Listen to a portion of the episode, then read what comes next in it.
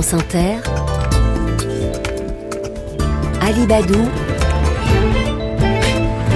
le 6-9. France Inter, 6h20.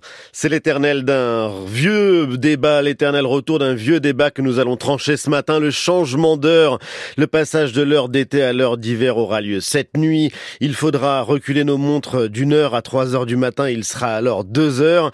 Il y a ceux qui se réjouissent de dormir une heure de plus et ceux qui redoutent l'extension du domaine de la nuit.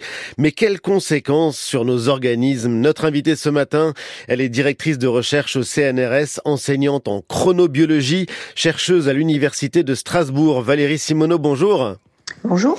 Merci d'être avec nous ce matin. La chronobiologie, comment la définir? C'est l'étude des rythmes biologiques dans nos organismes?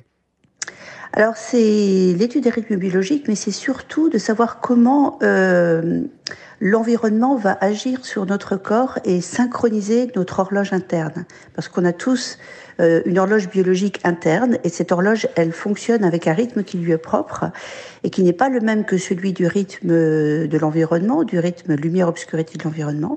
Et donc l'environnement va synchroniser notre horloge pour qu'on soit en fait adapté à notre, au, au changement cyclique de notre environnement. Alors toute l'équipe de la matinale d'Inter euh, vous écoute très attentivement, Valérie ah. Simoneau, nos auditeurs aussi.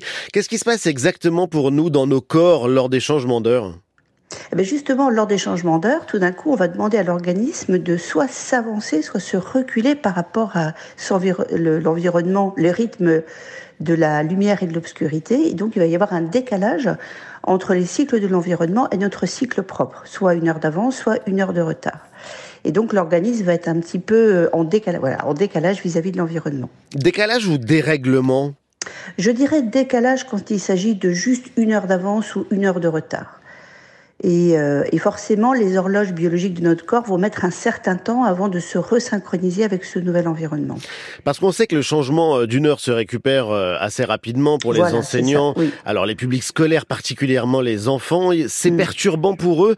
Ils n'ont pas forcément envie de s'endormir une heure plus tôt ou plus tard pour se préparer au, au changement d'heure. Quels sont vos conseils pour mieux vivre ce qui va se passer cette nuit?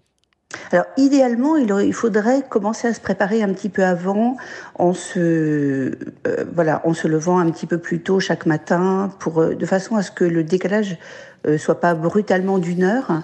Mais bon, ça c'est en théorie, c'est un petit peu compliqué. Mais donc si on ne fait pas ça, l'idéal c'est de par exemple, de s'exposer à la lumière pour parce que la lumière, on sait que c'est un très fort synchroniseur de l'horloge. Donc s'exposer à la lumière va aider à synchroniser un petit peu plus rapidement l'horloge. Qu'est-ce que vous pensez euh, du maintien des changements d'heure en été et en hiver? On pose la question. C'est un marronnier, comme on dit dans le journalisme, mais c'est un débat qui revient systématiquement depuis au moins les années 70 et euh, la décision de Valérie Giscard d'Estaing. Qu'est-ce que mm. vous pensez de, de, de cette idée qu'il faut changer d'heure en été et en hiver? Moi, en tant que chronobiologiste, je suis pas, je suis contre ce changement d'heure. Je pense qu'on on oblige notre organisme à faire des avances de phase et des retards de phase régulièrement. Alors, chez, certaines personnes, ça pose pas trop de problèmes, mais euh, il y a d'autres personnes qui, ont, qui sont très sensibles, qui ont un rythme bien défini et qui, euh, qui sont dérangées en fait par cette avance de, phase ou ce retard de phase. Donc, personnellement, si je devais prendre la décision, j'arrêterais ce changement d'heure. Voilà. Donc, Valérie Simoneau, présidente, il n'y aurait plus de changement d'heure.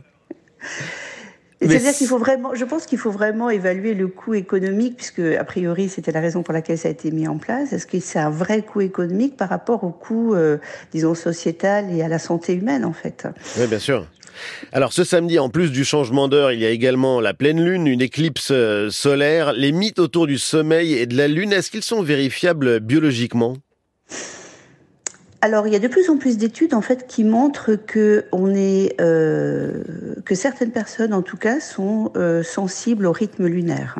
Alors, on ne connaît pas vraiment les mécanismes, mais euh, voilà, il y a des études d'observation, je dirais, qui montrent que voilà, dans certaines fonctions biologiques vont dépendre des rythmes lunaires. Donc, ça n'est pas de la superstition ou quelque chose de totalement irrationnel.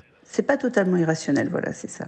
Il y a la dégradation du sommeil. En 30 ans, les Français ont perdu une heure et demie de repos chaque nuit. Est-ce qu'on dort suffisamment pour euh, vous, pour les spécialistes euh, Pourquoi est-ce qu'on dort si peu et de d'un sommeil de si mauvaise qualité? Alors moi, je suis pas vraiment spécialiste du sommeil, plutôt chronobiologiste, donc, dont voilà, une des fonctions parti, oui, le sommeil en fait partie. Et, voilà, du sommeil en fait, en fait partie. Alors la raison pour laquelle euh, les personnes dorment moins, je pourrais pas tellement, tellement vous euh, vous répondre. Ce qui est sûr, c'est que l'exposition aux écrans le soir a un effet extrêmement néfaste sur le sommeil. Ça, ça a bien été démontré puisque en fait, en s'exposant, euh, je vous ai dit tout à l'heure que la lumière était un très puissant synchroniseur de l'horloge, et donc en s'exposant le soir à des écrans, notamment enrichis en lumière bleue, qui est une lumière très puissante pour synchroniser, avoir un effet sur l'horloge, va en fait provoquer un décalage de phase comme on le fait lorsque l'on fait un décalage horaire, euh, enfin un changement d'heure par exemple. Et, donc ça va euh, retarder l'entrée en sommeil en s'exposant aux écrans. Donc ça c'est ça c'est quelque chose qui est bien défini. Et nous sommes nombreux ici à pouvoir en témoigner à la rédaction de France Inter. Merci infiniment Valérie Simoneau d'avoir été avec nous en duplex depuis Strasbourg. C'est beaucoup plus clair. Je vous souhaite une excellente journée.